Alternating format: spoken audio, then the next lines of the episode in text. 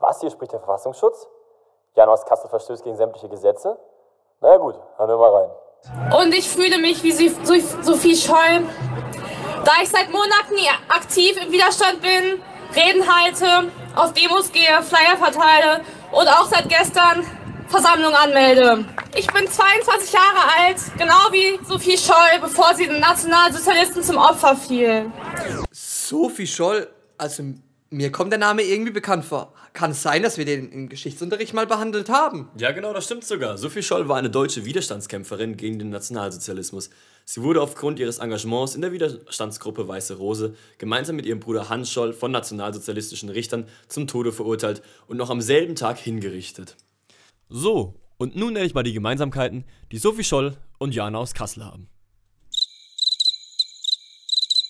So, nachdem wir die Gemeinsamkeiten auch geklärt haben, will ich einfach nochmal darauf zu sprechen kommen, wie kommt man überhaupt auf die Idee, als Jana aus Kassel sich mit Sophie Scholl zu vergleichen? Ich frage mich, die saß doch da in ihrem Zimmer oder in ihrem Haus oder was auch immer und hat sich überlegt, hm, ich muss die Leute erreichen, ich schreibe jetzt mal eine Rede. Und dann fällt ihr als erstes Sophie Scholl ein? Also ich, ich weiß es nicht, ich weiß einfach nicht, was ich dazu sagen soll.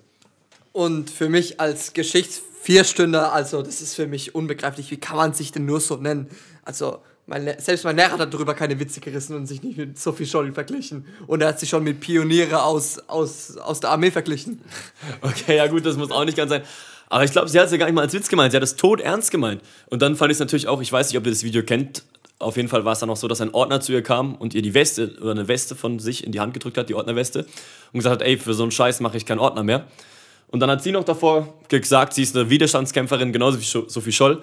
Kommt aber einer zu ihr und gibt ihr ein bisschen Kontra, dann fängt sie auf einmal mitten auf der Bühne an zu weinen, wirft ihr Mikro weg und dampft ab. Also ja gut, war ein ziemlich kurzer Widerstand, den sie geleistet hat. Und ja, wir können froh sein, dass Sophie Scholl viel, viel stärker war und viel anders an die ganze Sache rangegangen ist als Jan aus Kassel. Sonst würde wir vielleicht nicht so leben, wie wir heute in Deutschland leben können. Und dafür vielen Dank, Sophie.